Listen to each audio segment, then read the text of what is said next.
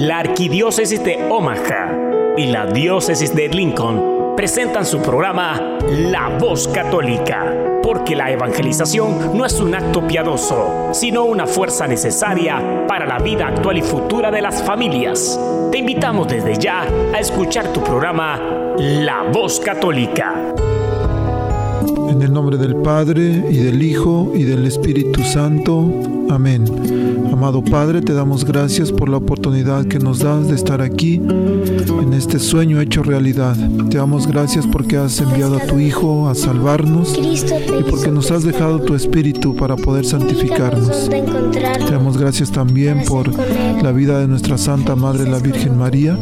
Pedimos a ti, Madre Santa, que intercedas por nosotros, especialmente que nos tomes de tu mano y nos lleves a donde tú estás siempre, a los pies de la cruz de tu Hijo, de nuestro Señor Jesús. Amén. Saludos a todos. Mi nombre es Ricardo Andrés Izquierdo y yo soy el director de Ministerio Hispano para la Diócesis de Lincoln. Este siendo nuestro primer programa, creemos que es una buena oportunidad para explicar pues qué es este programa. Primero que todo, esta es una colaboración entre la Oficina de Ministerio Hispano de la Arquidiócesis de Omaha y la Oficina de Ministerio Hispano de Lincoln. Entonces, por eso este programa es una colaboración entre el diácono Gregorio Elizalde, que tiene la posición de director en Omaha, y mi persona, yo Ricardo, que soy director en Lincoln. Y pues entramos a esta idea más que todo por un deseo de comunicarnos más, de tener otra avenida de comunicación con el pueblo, especialmente ya que tuvimos la oportunidad de conectar con Radio Lobo, que generosamente nos ha ayudado a, poner este programa al aire.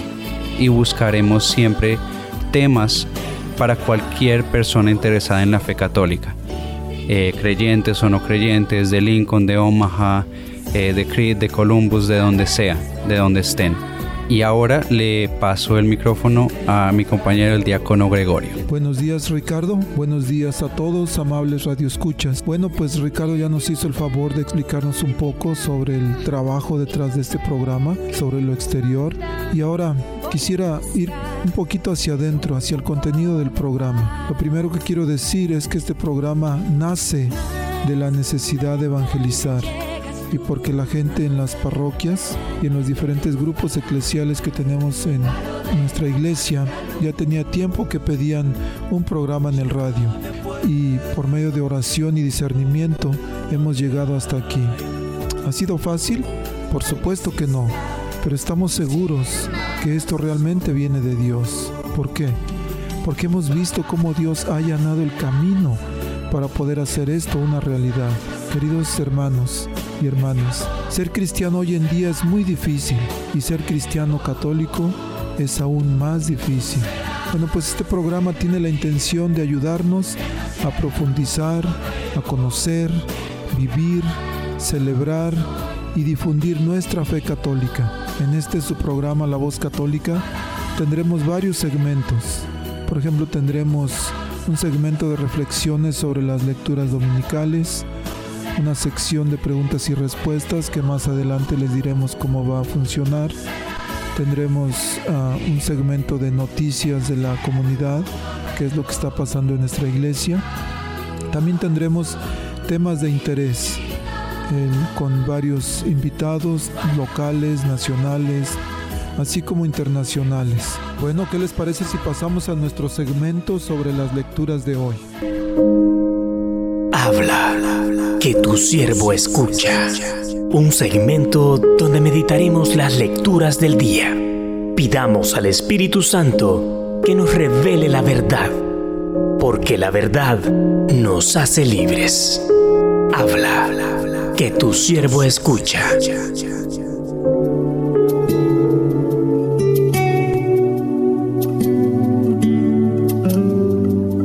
A todos. Hoy, como saben ustedes, tenemos la, la primera vez que tenemos este programa. Y es un placer para mí estar aquí con ustedes, al menos por la voz. Y en esta sección del programa vamos a hablar de las lecturas. Me llamo Padre Scott Hastings, soy un sacerdote de la Arquidiócesis de Omaha y de nuevo estoy feliz estar aquí con ustedes en este show. En esta sección cada semana lo que vamos a hacer es que vamos a pasar por las lecturas del día y cada vez que tengamos este, este programa, eh, el día es domingo. Entonces vamos a pasar por las lecturas dominicales. Estamos comenzando este programa en el mes del agosto, pero sabemos que que ya estamos en medio de una parte de, las lecturas. Y cuando estamos en, la misa, podemos ah, oír durante estas semanas, podemos estar escuchando durante estas semanas de, lo que está pasando con Jesús en su sermón sobre el pan de vida. Y a veces cuando hablamos de esto, decimos que esta sección del Evangelio de San Juan se llama el discurso del pan de vida. Saben que típicamente durante este año, este año litúrgico que comienza en el Adviento y se concluye ah, en noviembre, antes del, próximo Adviento, ah, saben que estamos pasando por el Evangelio de San Marcos, que cada año pasamos o por Mateo o Lucas o Marcos y en los tiempos de las fiestas tenemos lecturas típicamente de San Juan. Pero este año, en este mes de, agosto, tenemos una parte del Evangelio de San Juan. ¿Y por qué? Porque el Evangelio de San Marcos nada más habla de esta sección del Evangelio muy brevemente. Entonces, la iglesia nos da la oportunidad de pasar más deliberadamente por el Evangelio de San Juan. Entonces, amigos, es claro por qué usamos el nombre, el discurso del pan de vida.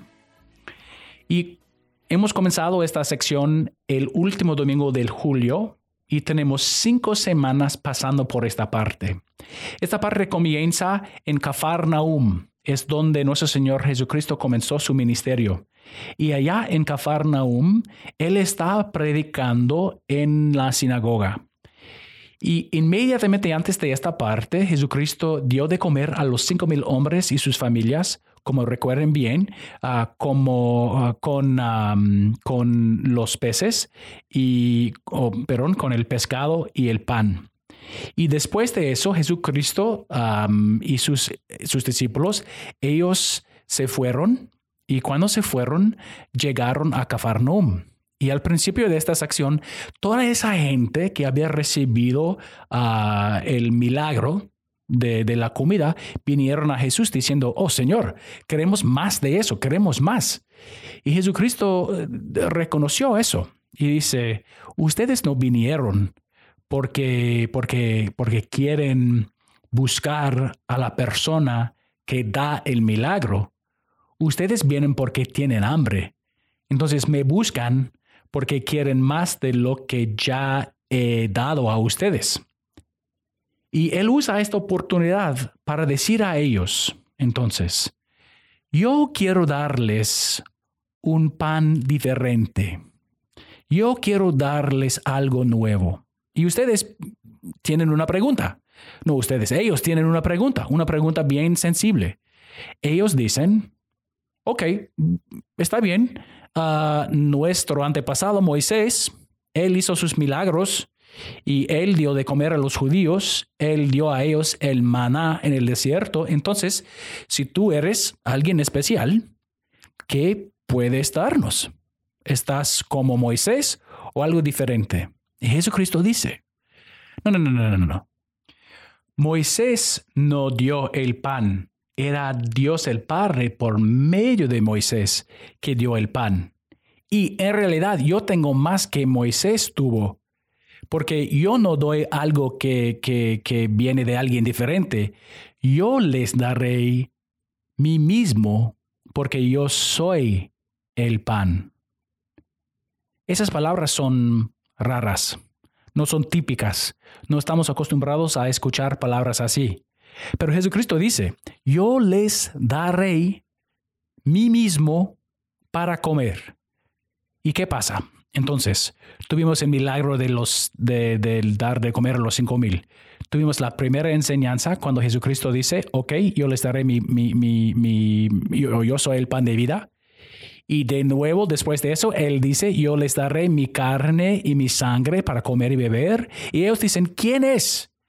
¿Y, y cómo puede darnos esas cosas? Y Jesucristo, en respuesta, no dice a ellos, oh, no, no, no, no, no, estoy equivocado, era nada más una, una generalización, nada más estoy hablando figurativamente.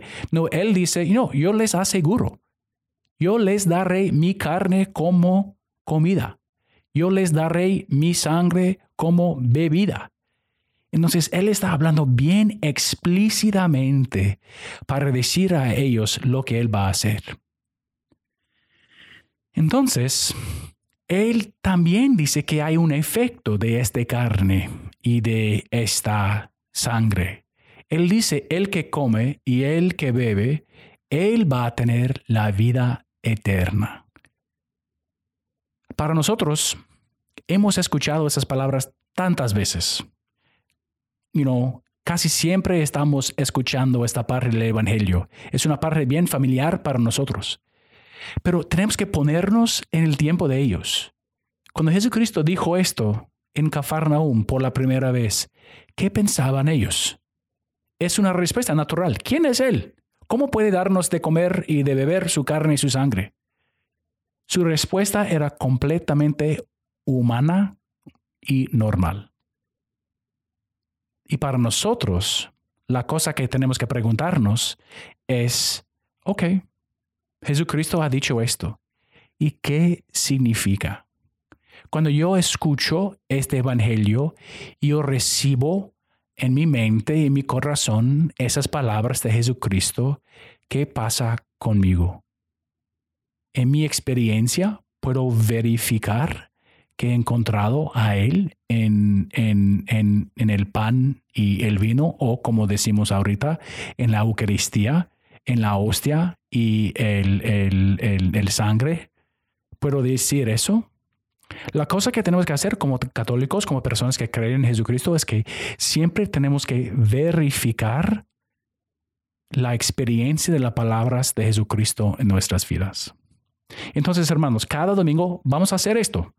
Vamos a ponernos en el contexto del texto. Vamos a escuchar a Jesús por medio del Evangelio y vamos a considerar lo que Él dice y siempre vamos a preguntarnos, ¿puedo verificar lo que Él dice? Y sí o no es mi experiencia, porque las palabras de Él para ellos son para nosotros. Estás escuchando La Voz Católica. Queridos amigos, continuando con nuestro programa La Voz Católica, hoy tenemos un invitado especial, el doctor Fernando Casanova, que estuvo con nosotros en nuestro Congreso Diocesano que se celebró hace poquito más de dos semanas, 28 y 29 de julio, y nos trae un tema muy interesante. Escuchemos. Estás escuchando La Voz Católica.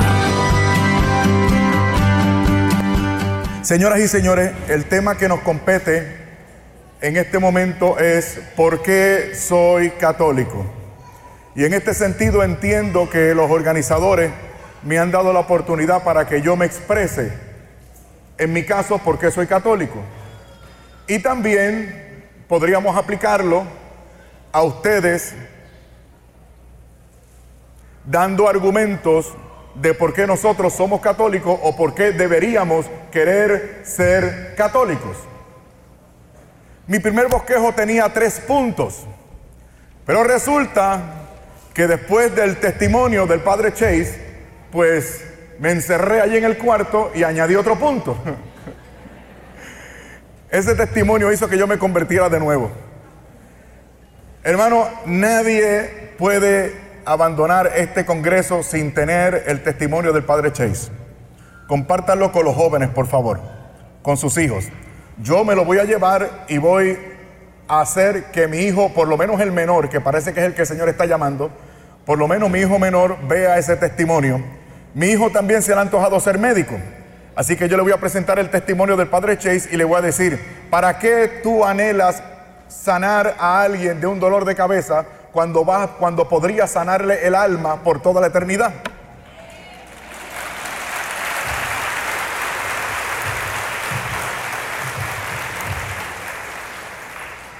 Bueno, cuatro puntos. ¿Por qué soy católico? ¿O por qué deberíamos querer ser católico? ¿O por qué conviene ser católico? Cuatro puntos que no lo agotan todo. Podríamos seguir aquí, largo y tendido, pero tuve que escoger tres puntos y ahora después del testimonio del Padre, cuatro puntos. Primero, el punto que él aportó. ¿Cuál fue ese? Soy católico porque la fe católica me hace consciente de mi identidad. Él descubrió quién era dándose cuenta y aceptando para lo que el Señor lo estaba llamando. Ayer testificaba también que el Señor me había llamado a esta iglesia para que yo me hiciera santo. Lo acabo de descubrir hace pocos meses. Vergüenza debería, debería darme. Porque al principio yo pensaba que el Señor me había llamado a la plenitud de la fe cristiana para que simplemente tuviera contacto con la plenitud de la fe. Luego entonces pensé que el Señor me había llamado a la fe católica para que yo, sabiendo más, enseñara mejor. Y como le testificaba, volví y repito, hace poco me di cuenta la razón verdadera por la que el Señor me llamó a esta iglesia, para que yo me hiciera santo, o sea, que me hiciera como Jesucristo. Y para hacerme como Jesucristo, el Señor me hizo entrar en esta iglesia donde están todos los medios de gracias establecidos por el Señor para que yo me convierta en Él. ¡Qué maravilla! Por eso es que es importante esto de la identidad. Esta identidad, esta identidad cristiana de verdad, completa, total, que tenemos en la iglesia católica, nos sana, nos defiende del ensimismamiento. Una vida apocada en uno mismo no tiene sentido, no es plena. Vivir para uno para las cositas chiquitas.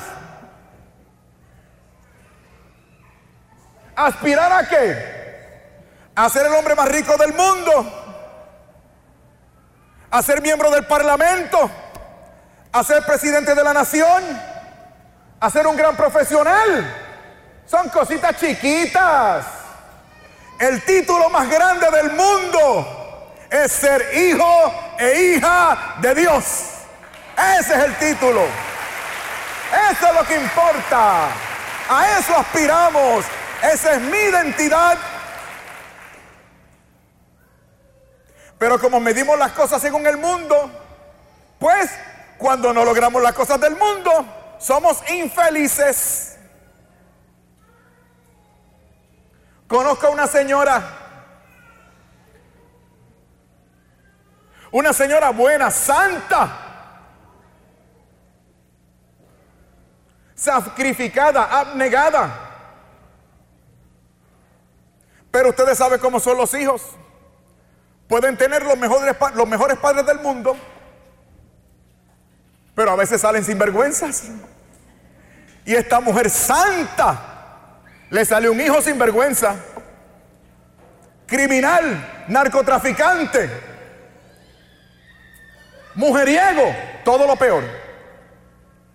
Yo conozco a esa señora, esto es histórico. ¿Y qué decían las señoras? ¿Y qué decían las señoras y todo el mundo en, la, en la iglesia? ¿Qué decían? Pobre mujer, pobrecita mujer, no ha tenido éxito como madre, no ha tenido éxito como madre. Y la mujer ahí perseverante, oración, fidelidad, sacrificio, nunca se dio en su fe se mantuvo militante. Pasó lo que era previsible. Le hicieron una emboscada al muchacho, lo cosieron a balazos. Una cosa desastrosa. Lo levantaron, lo llevaron al hospital. Desangrándose el muchacho. todo parecería indicar que la pobre mujer no logró tener éxito con su hijo. Éxito. Palabrita esa. Yo estuve en el funeral. Aquella mujer estaba calmada. Nos atendió a todos con una sobriedad, con un cariño. Y yo escuchaba que la gente decía en el velatorio, pobre mujer, no tuvo éxito como madre. La pobrecita, mira cómo está, aparenta hasta estar contenta la mujer, se volvió loca. Acaba de perder un hijo. ¿Sabrá Dios dónde está ese hijo? Nos atendió bien. ¿Necesitan algo? A la parte de abajo hay chocolate y hay algunas cositas que pueden comer. Gracias por estar aquí. Oh, gracias por preguntar. Oh, estoy muy bien, gracias a Dios. Parecería que estaba loca, ¿verdad? Ahora les puedo contar lo que pasó. Increíblemente el muchacho se mantuvo vivo. Y mientras iba en camino para el hospital, el muchacho se pasó todo el tiempo haciendo un ejercicio de contrición que yo personalmente juzgo como un arrepentimiento sincero y casi perfecto. Todo el trayecto, Señor, perdóname. Oh, qué malo he sido. Dios mío, gracias por lo que me has dado. Gracias por mi madre. Perdóname, Señor. Te amo, te amo, te amo, Señor. Y cuando inmediatamente pasaron por la puerta principal del hospital, el muchacho falleció. Cuando lo llevaron y los médicos lo vieron, los médicos no creían que el muchacho hubiese llegado vivo al hospital porque los proyectiles comprometieron seriamente sus órganos vitales. Aquel muchacho se supone que se hubiese muerto en el mismo incidente y se mantuvo milagrosamente vivo. Las balas le dieron en la cabeza. se le incrustaron en partes del cerebro que los médicos dicen, este muchacho no debió haber hablado, ni siquiera debió haber estado consciente. O sea, el hecho de que se hubiese arrepentido y hubiese hecho ese ejercicio de contrición casi perfecto, fue un milagro de Dios.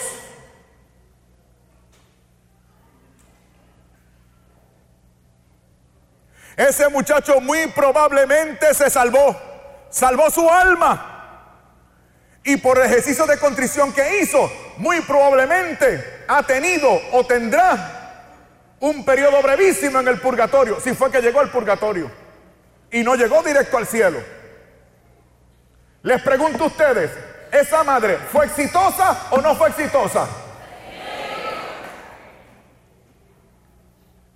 Pero nosotros aquí aspiramos a tener un hijo profesional.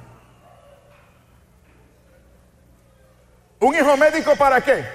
Para que ejerza su profesión 30 años. Y después, ¿qué va a pasar con el destino eterno de su alma? Escúchame bien, estoy hablando de la identidad de la que me ha hecho consciente mi fe católica.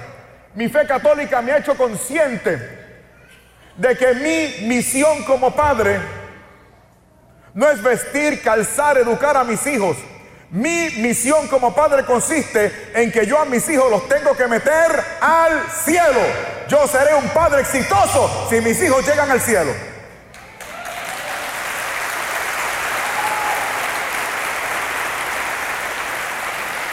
Yo no sé ustedes, pero yo prefiero, yo, perdónenme, no sé cómo lo van a tomar, pero yo prefiero ser el padre de un narcotraficante en el cielo y no de un médico en el infierno.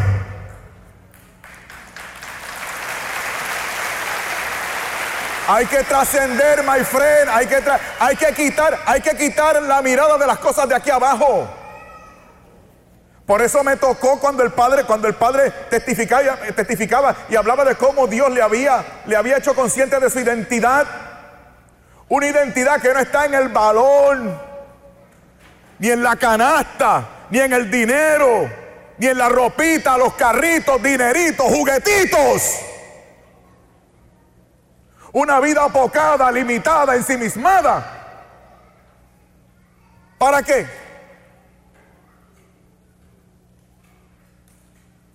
Mi fe católica también me hace consciente de mi identidad como miembro de esta iglesia. Mi identidad es católica. ¿En qué sentido?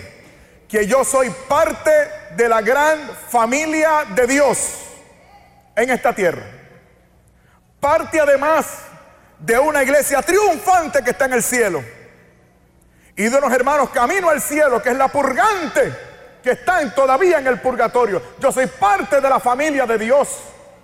Una familia también que me hace consciente de que mi salvación no es solamente personal. Esto es lo bueno de la identidad que te comparte la fe católica. Que usted no está ensimismado. Usted no está pendiente solamente de la salvación de su alma como otros hermanos. La salvación del alma es la puerta. Pero el propósito para el que usted está aquí, según enseñábamos ayer, es para dar gloria a Dios, para lograr la santidad y para lograr la santidad que da gloria a Dios, usted salva su alma. Pero su alma no es el objetivo. Es condición sin la cual no tiene lo más importante que dar gloria a Dios por el resto de la eternidad. Noten ustedes como otros hermanos, aún practicando la fe cristiana, pueden estar practicando una fe egoísta, ensimismada, pendiente a la salvación solamente del pellejo. No es cierto lo que te dicen allá afuera. No es cierto que la salvación sea solamente personal. Ciertamente hay una responsabilidad personal, pero si lo que me interesa a mí es la salvación de mi propio pellejo, el querer la salvación de mi propio pellejo me condena. Eso es egoísmo, eso no es cristianismo. Miren ustedes qué maravillosa es esta fe católica. Si estuviéramos conscientes de ella, si la viviéramos a cabalidad, si tuviéramos responsabilidad por esta fe maravillosa que hemos recibido de gratis y que tanta sangre ha, ha costado, seríamos más, más agradecidos. Segundo punto, soy católico porque mi fe católica me resguarda de la mentira y la falsedad. Mi fe católica me señala la verdad. ¿Cómo? Cuando me enseña el criterio de autoridad. Mi fe católica me protege, o mejor dicho, Dios mi Señor me protege a través de mi fe católica, haciéndome consciente de que el criterio de autoridad, escuchen esto es importante, teología, lo lamento, el criterio de autoridad establecido por el Señor es apostólico. Por eso estamos seguros, por eso no erramos. El que, se equivoque, el que se equivoque es porque le da la gana, porque Cristo el Señor ha establecido un criterio de autoridad para que descubramos la verdad, estemos aferrados en la verdad y no nos equivoquemos. Perdonen, el que se equivoca es porque le da la gana o porque se busca a sí mismo. ¿A qué criterio me refiero? Al criterio apostólico. ¿Cómo se manifiesta ese criterio en la actualidad? Muy bien, de Cristo por los apóstoles y los sucesores de los apóstoles que son nuestros actuales obispos. O sea, nuestro criterio de autoridad es tangible, es material, se puede tocar, ver, escuchar, para que nadie se equivoque. Las otras iglesias tienen criterios formales, formales, pero el criterio establecido por el Señor no es un criterio formal, es decir, no es una teoría, no es una idea, no es una hipótesis. Porque esos criterios están sujetos a interpretación. Mientras que por otro lado, el criterio de autoridad establecido por el Señor se manifiesta a través del magisterio pontificio. Y de forma clara, indubitable, nosotros tenemos contacto con la plenitud de la verdad por ese criterio de autoridad, que es apostólico, no bíblico, sino apostólico. Si el criterio de autoridad establecido por el Señor fuese bíblico, entonces primero habría aparecido la Biblia y después de la Biblia hubiese aparecido la iglesia. Pero no fue así. Todo el mundo sabe que primero existió la iglesia y después los hijos de la iglesia escriben el Nuevo Testamento que forma parte de las Biblias. después de la iglesia, desde el seno de la iglesia, a partir de la fe y del culto de la iglesia. ¿Por qué? Porque el Señor es listo. El Señor no quiere que la gente se equivoque. Es como, les voy a dar un ejemplo para que me entiendan. Imagínense que alguien así con mucha autoridad se planta frente a ustedes y dice, queridos compatriotas, pueblo de los Estados Unidos de América, desde hoy en adelante cada cual va a vivir según cada cual entienda, interprete y aplique la constitución de los Estados Unidos. Y que el espíritu de Jorge Washington les acompañe y les asista. ¿Qué va a pasar? Ahora me están entendiendo. Nadie pone en duda que la constitución de los Estados Unidos sea el documento más importante. Como nadie duda que la Biblia sea importantísima. Di que lo más importante. Es lo más importante, pero no es suficiente. La constitución de los Estados Unidos es la, es la carta magna de la cual emanan los derechos y obligaciones y prerrogativas de esta gran sociedad americana. Pero esa constitución no es suficiente. Necesita un criterio de autoridad. Yo espero que me estén entendiendo, Dios mío. Un criterio de autoridad Hace falta un sistema de ley y orden. Comparen esto con el magisterio. Hace falta un sistema de ley y orden. Por ejemplo, nuestros órganos de, de protección y el sistema legal constituido por las cortes, cuyo órgano inapelable en último caso es la Corte Suprema. Ese es el criterio de protección y de unidad. Les pregunto, los sistemas de ley y orden en este país son todos justos. Nunca se equivocan. Les pregunto, ¿son los jueces de la Corte Suprema de este país todos perfectos, castos y puros? Bueno, pues entonces yo propondría eliminar la Corte Suprema. ¿Por qué? Porque es necesario. ¿Crees tú que todos los miembros del magisterio de la iglesia son perfectos, castos y puros? ¿Crees tú que humanamente hablando no erramos? Pero ese sistema hace falta. Fue establecido por el Señor. Evangelio según San Lucas capítulo 10 versículo 16. Dice el Señor a sus apóstoles, a sus primeros obispos, el que les escucha a ustedes, me escucha a mí. Efesios 2.20 dice que el Señor instituyó su iglesia sobre el fundamento de los apóstoles. Gálatas capítulo, capítulo primero, versículo 8. Dice el obispo San Pablo, si un ángel del cielo desciende mostrando una doctrina distinta a la que han recibido de nosotros los apóstoles, sea anatema. Hechos 2.42. Ah, iglesia primitiva, poquito después de Pentecostés, Hechos 2.42, dice que aquella iglesia permanecía constante y unánime en comunión con la doctrina de los apóstoles. Ese es el criterio de autoridad. Esto a mí me fascinó. Esto a mí me llamó a la plenitud de la fe católica. Me empezaba a dar cuenta de que como católico yo podía estar seguro abandonarme en las manos del Señor, creer sin ningún problema toda la fe revelada por Jesucristo, porque estaba adscrito a ese criterio de autoridad. Miren allá afuera, interpretaciones, religiones, denominaciones, sectas, grupos, cada vez sale una teoría nueva, una revelación innovadora, un profeta entre comillas poderoso, porque no tienen el criterio de autoridad, dicen y dicen y se contradicen. Se neutralizan los unos a los otros. ¿Por qué? Porque no guardan relación con la plenitud de la verdad, porque no tienen contacto con el criterio de autoridad establecido por el Señor. A ver, para que me entiendan, ahora sí me van a entender. Hechos capítulo 15. Ahora los hombres van a gozar. En la iglesia evangélica siempre me tenían un poco de agua cerquita. Aquí me dice católico y ya ni agua le dan a uno. Ni agua le dan a uno.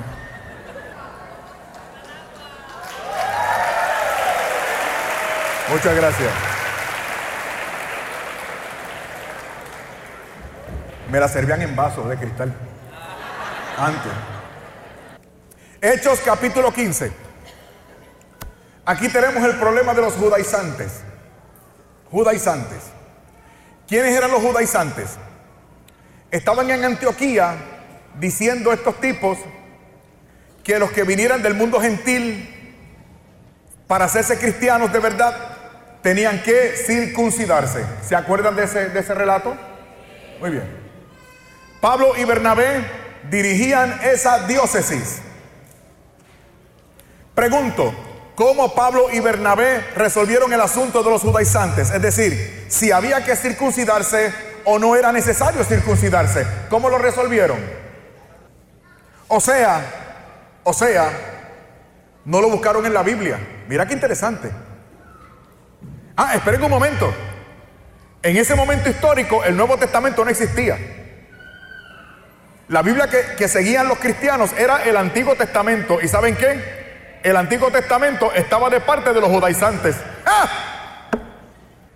O sea, que tampoco lo echaron a votación. ¿Por qué? Porque esta iglesia no es democrática, es jerárquica.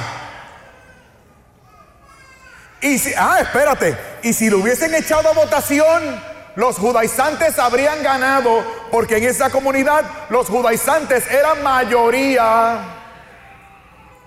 Y si hubiesen votado, la circuncisión para hacerse cristiano habría pasado la tradición cristiana. Y hoy ustedes y yo, ¿hay hombres en este lugar? ¿Hay hombres en este lugar? Muy bien. Hoy ustedes y yo hombres, varones, machos masculinos, para hacernos cristianos tendríamos que circuncidarnos, como querían los judaizantes hace dos mil años atrás, de adultos sin antibiótico ni anestesia. Mira cómo se retuercen en la silla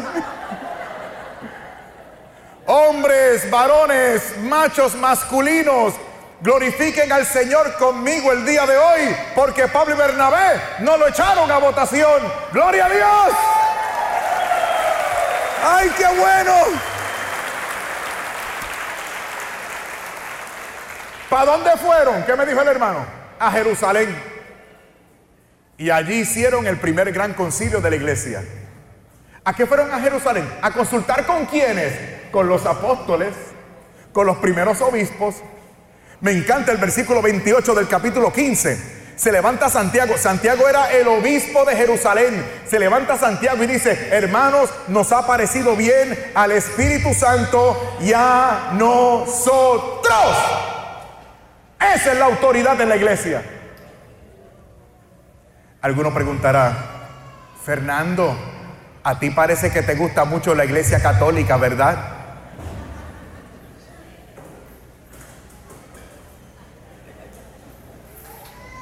Yo no estoy aquí porque me guste. Yo no estoy aquí porque me convenga. Yo estoy aquí porque es lo correcto. Y un hombre hace lo que es correcto. Le guste o no lo guste, lo sienta o no lo sienta, le convenga o no le convenga. Esto es una cuestión de principios.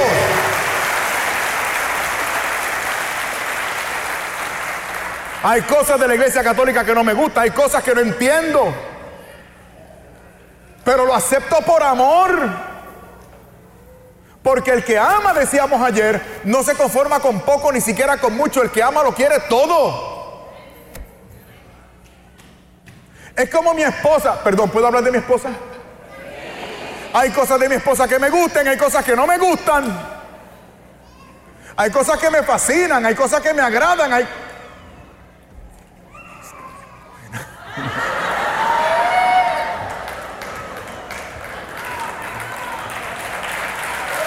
Eh, y hay cosas que detesto. Ahora que rebasó la curva de los 50 se ha puesto insoportable. Ella no habla, no me puedo desahogar. Ella no habla, ella grita. Ella no sugiere, ella ordena. Suele tener un carácter endemoniado, es corajuda, mal hablada, violenta. A veces me dan ganas de agarrarla por el cuello y hacerle clic. No, y ahora para colmo de males me hice católico. O sea, ahora es hasta la muerte con la misma vieja. Y en la otra iglesia me divorciaban. ¿Saben ustedes cuál es mi problema? Mi problema es que mi mujer, doña Lisette, la bella y mandona, corajuda, malhablada y violenta, coexisten en un mismo cuerpo. De manera que yo no tengo opción, porque yo estoy loca y perdidamente enamorado de esa mujer. Por lo tanto, yo lo quiero. Lo que me gusta y lo que no me gusta. Eso es la iglesia católica.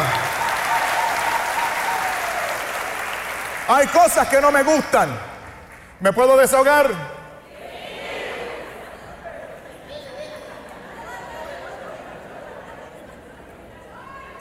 A mí no me gustan los obispos. ¿Los han visto? Hermanos y hermanas, estamos aquí rebosantes de gozo, con una alegría tremenda. Ay, qué alegría. Hay cosas de la iglesia católica que yo cambiaría. ¿Me puedo deshogar? Yo personalmente pienso que las homilías de algunos sacerdotes deberían acreditarse por tiempo en el purgatorio. Hay cosas de la iglesia católica que no me gustan. ¿Me puedo desahogar? A mí no me gusta cómo visten las católicas.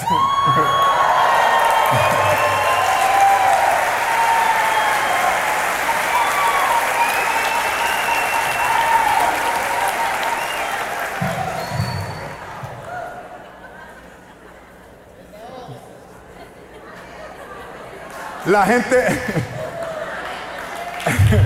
la gente piensa que yo voy a misa y me siento al frente porque soy muy devoto. Yo me siento al frente para que no se me pare una católica al frente mío.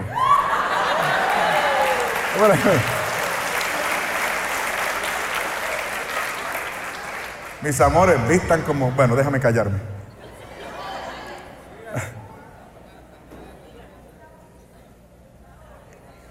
Punto número tres. Soy católico porque con la fe católica yo estoy en contacto con la plenitud de la fe. O sea, ya yo no tengo que hacer selección. Me parece esto bien, esto me parece mal. No, no, no, no, no. Porque la fe cristiana no es un supermercado al cual usted puede ir y escoger el artículo que le gusta y desechar el que no le gusta. Esto no es así. ¿Por qué? Porque así es el amor. Amarás al Señor tu Dios con todo tu corazón, con toda tu alma y con todas tus fuerzas.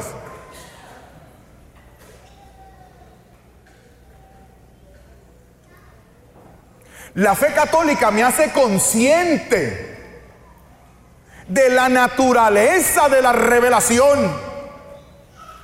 Hermano, esto es fascinante. La fe católica me hace respetuoso del misterio. No lo tengo que saber todo. No veo contradicciones donde no las hay. No veo fantasmas que no existen. A ver, voy a dar un ejemplo. Miren, como católico yo he aprendido, eh, eh, como católico yo desde que soy católico estoy más relajado, más relajado. Antes era, ¿será esto verdad? ¿Dónde lo dice? ¿Dónde lo encuentro? Ay, me parece. Ay, pero no creo. Ay, pero otro dice. No, no, como católico no. Relajado. ¿Por qué? Porque, como católico he aprendido que la fe católica, la revelación de Jesucristo es como una mujer. No me entienden. Para que me entiendan. Le voy a preguntar a los hombres, ¿hay hombres en este lugar? Ok, chicas, escuchen. Un grupo de hombres les va a decir la verdad a ustedes en la cara para que se enteren. Hombres, con toda valentía, vamos a decirlo aquí. ¿Crees tú que en el universo pueda haber una criatura más enigmática, misteriosa, confusa y complicada que una mujer? Así es la fe. La fe es misteriosa, es profunda, pero a la misma vez es fascinante, deslumbrante, atrae y repele. Repele pero atrae, qué maravilla. Así es la fe católica. No la puedes abarcar, no la puedes entender. Es de difícil compresión si quieres.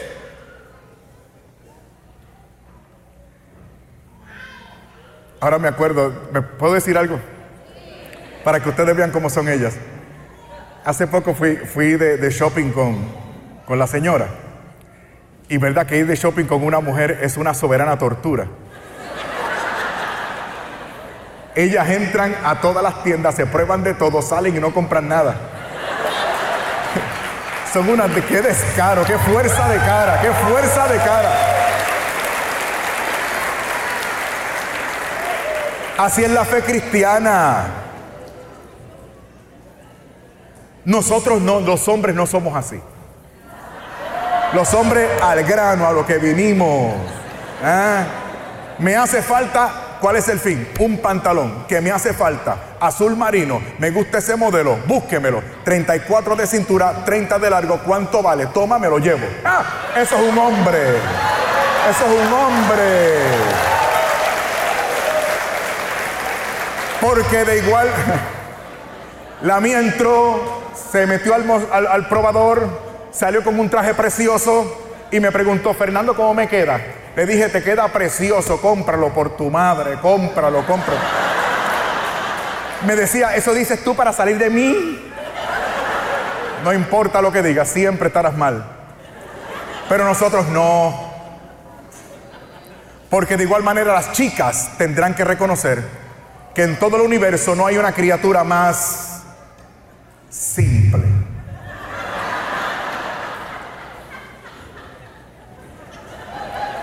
Inmadura, inmapula y manipulable que un hombre, ¿verdad que sí?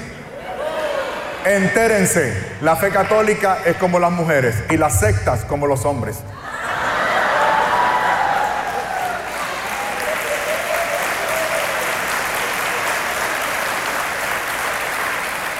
Tú no puedes con esto. Por eso, por eso que los católicos se van de, muchos se van de esta iglesia por eso. No entiendo, no comprendo. El cura nunca tuvo tiempo para mí. El diácono nunca se presentó en el funeral de la abuela. Es que en mi comunidad no hay calor.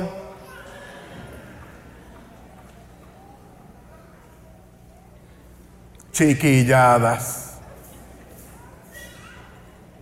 Como le pasó a un amigo, a un amigo mío, me dijo que iba a dejar a la esposa. Yo le doy la voz de alarma, mi hijo, tú no puedes dejar a tu esposa porque el matrimonio es indisoluble. Pero le pregunté, ¿por qué la quieres dejar? Y él me dijo, Fernando, es que no la entiendo. ¡Ah! Le pregunté, ¿eso quieres tú, mi hijo? Compartir tu vida con una persona a la cual tú puedas entender y comprender todo el tiempo. Me dijo, pues sí, eso querría. ¿Saben el consejo que le dije a mi amigo? Pues mi hijo, busca a tu novio Tú no puedes con la fe católica. Busca a tu novio. Esto es un misterio. Y para lo que hemos sido llamados a la aventura de la fe, este misterio es fascinante.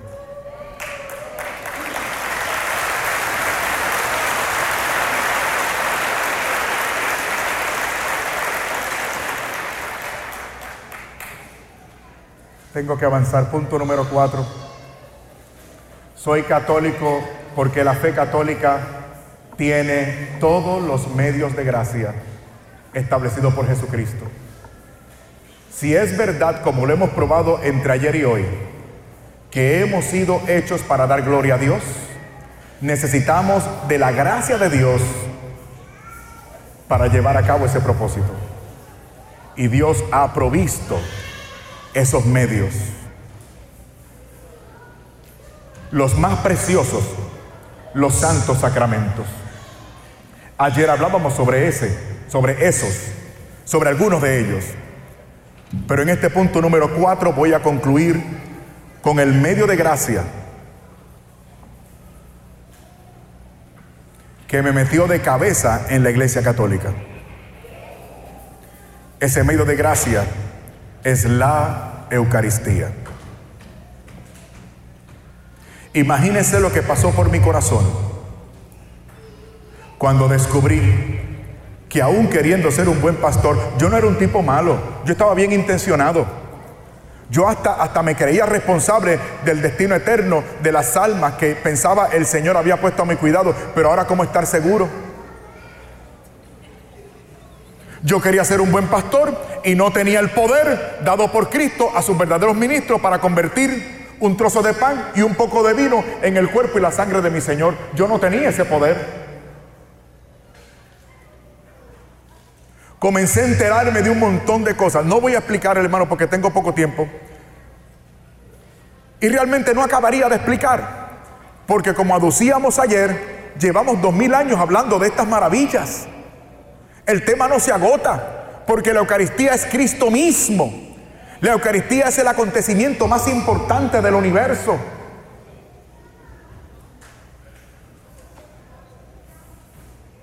La Eucaristía es la demostración más elocuente del amor de Dios. En la Eucaristía, Dios nuestro Señor, el soberano, el todopoderoso,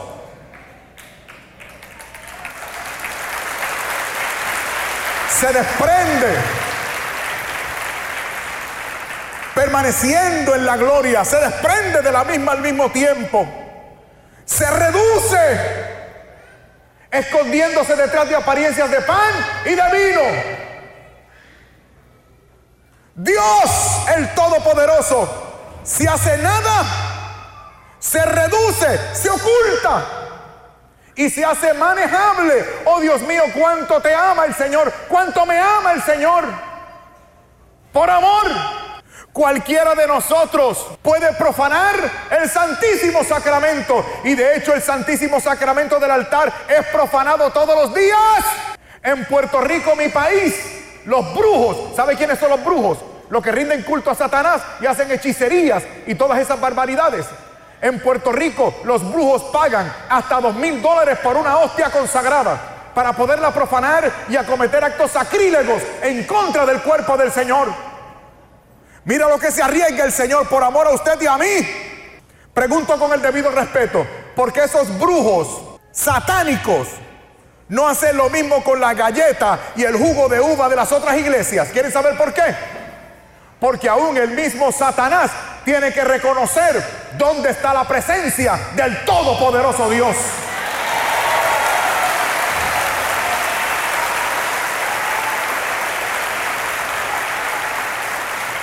La Eucaristía es la madre de los sacramentos. El cielo en la tierra. ¡Qué maravilla! Si estuviéramos conscientes de ellos. Hermano, a, mí, a mí esa verdad me carcomía por dentro. Yo nunca había sido católico en mi vida. Pero ahora me martillaba en la mente y en el corazón las palabras del Señor. Yo soy el pan vivo bajado del cielo. Quien come de este pan vivirá para siempre. Y el pan que voy a dar es mi carne por la vida del mundo. Mi carne es verdadera comida. Mi sangre es verdadera bebida. El que come mi carne y bebe mi sangre tiene vida eterna. Una y otra vez. Una y otra vez. Estás escuchando La Voz Católica. Todo lo que necesitas escuchar sobre el acontecer en nuestra iglesia lo escuchas aquí, en La Voz Católica, a continuación. También quiero tomar esta oportunidad para presentarles el nuevo sitio web de la Oficina de Ministerio Hispano.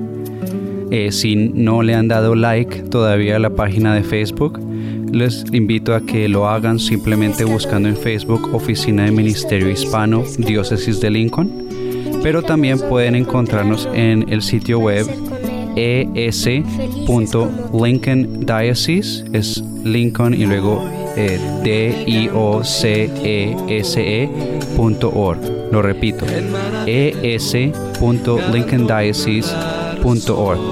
Eh, lo hemos, es un sitio rediseñado y va a tener mucha información ahí, desde noticias, e, e información de parroquias, eventos, nuestro plan pastoral, recursos para los jóvenes, recursos de tipo catequético o de información sobre la fe generalmente, y como también información sobre los sacramentos. Entonces otra vez les repito, el sitio web es es.lincolndiocese.org. De nuestra parte en Omaha pues tenemos una invitación especial desde el día de antier viernes, ayer sábado y hoy domingo, la parroquia de Nuestra Señora de Guadalupe está celebrando su fiesta anual número 52. Imagínense, 52 años y cada año se pone mejor. Bueno, ¿qué ofrece en, en esta fiesta o qué hay? Pues hay de todo y para todos. Hay comida auténtica de varios países, por supuesto este, latinoamericana, hay bebida uh, de todos colores, sabores, hay juegos mecánicos, hay bandas de música, bailes folclóricos y una misa que la celebran afuera.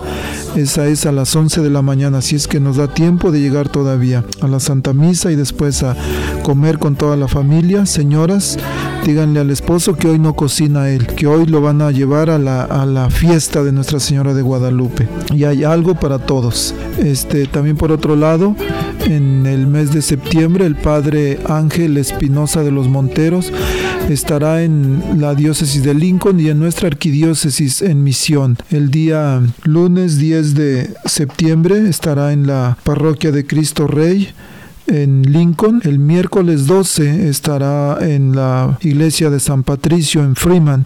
Y el sábado 15 estará aquí en Omaha, en la parroquia de Santos Pedro y Pablo, que está en la 36 y la X. Más adelante por ahí van a ver un anuncio en Facebook, van a ver un flyer y están cordialmente invitados. Por favor, se, este, reserven la fecha. También de parte del Movimiento Familiar Cristiano les hace una cordial invitación a todos los matrimonios que les gustaría formar parte de este movimiento. Y no necesitan estar casados por la iglesia. Este, a veces hay muchos que están casados por el civil o que están viviendo juntos bueno, también ustedes pueden formar parte de este movimiento. Y este es el momento más oportuno para unirse a ellos, ya que inician con sus sesiones en septiembre y terminan en mayo. El movimiento familiar cristiano es una agrupación católica que reúne a matrimonios que se interesen en fomentar la espiritual, espiritualidad conyugal y familiar. Habrá una reunión de información el día domingo 9 de septiembre a las 2 de la tarde en el sótano de la iglesia de Nuestra Señora de Guadalupe. Y también si necesitan más información, agarren lápiz y pluma, por favor, que les vamos a dar unos teléfonos para que puedan comunicarse con estos matrimonios que son de los que dirigen ahí el movimiento. Estos son uh, Clemente y Cirila, su número de teléfono 402-709-4014. 402-709-4014. También está Gregorio y Leonila Herrera, número de teléfono 402-738-8478. O también pueden contactar a Javier y Herminia al teléfono 402-686-7643. Queridos hermanos y hermanas en Cristo, pues ha sido una bendición poder compartir con ustedes en este día, este nuestro primer programa. De verdad es una emoción que no podemos describirla con palabras, pero es algo que nuestro corazón rebosa de alegría, de emoción y sobre todo tener la, la oportunidad, la bendición de estar aquí compartiendo con ustedes es algo que no tiene precio y es algo que solamente podemos agradecer a Dios esta oportunidad que nos da. Esperamos que este programa haya sido de su agrado. Aceptamos sus um, sugerencias, sus este, quejas, por supuesto también. Tenemos nuestra página en Facebook,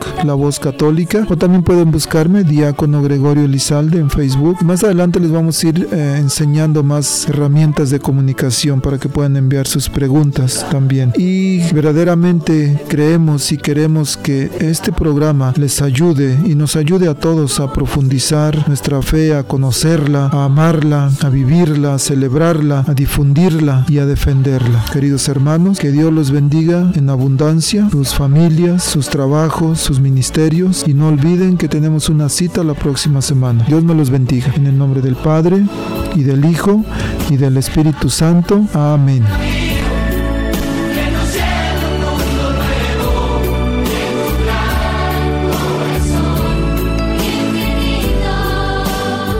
La Arquidiócesis de Omaha y la Diócesis de Lincoln presentaron su programa La Voz Católica, porque la evangelización no es un acto piadoso, sino una fuerza necesaria para la vida actual y futura de las familias.